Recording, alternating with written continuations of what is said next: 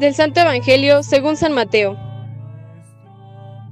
En aquel tiempo, Jesús dijo a sus discípulos, Cuidado con los falsos profetas. Se acercan a ustedes disfrazados de ovejas, pero por dentro son lobos rapaces. Por sus frutos los conocerán. ¿Acaso se recogen uvas de los espinos o higos de los cardos?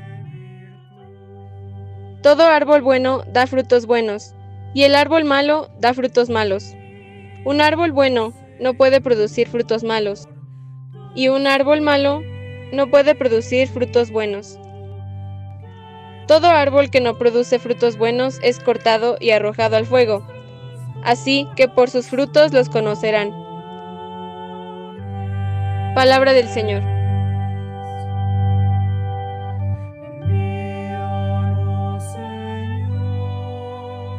La gracia de nuestro Señor Jesucristo, el amor del Padre y la comunión del Espíritu Santo esté con cada uno de ustedes. Muy buen día, queridos hermanos.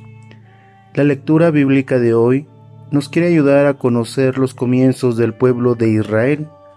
La fe en Dios del patriarca Abraham es el punto clave de todo este pasaje. Yo admiro la confianza con que Abraham habla con Dios como si fuera el mejor de los amigos, que así es, el que nunca le va a defraudar. Sí, tendrá que pasar por momentos de prueba, de sufrimiento. Si es cierto, se sentía bendecido por la abundancia de bienes materiales que poseía, pero no tenía heredero. El Señor le dijo, Mira al cielo, cuenta las estrellas, si puedes, y añadió, Así será tu descendencia. Abraham creyó al Señor y se le contó en su haber. El Señor hizo alianza con Abraham y le dijo, a tus descendientes les daré esta tierra. En el Evangelio Jesús habla sobre quiénes son los verdaderos amigos y qué hace falta para estar seguro de ellos. Dice, por sus frutos los conocerán. Las palabras pueden ser muy finas y bonitas, pero lo que convence son las obras, el comportamiento.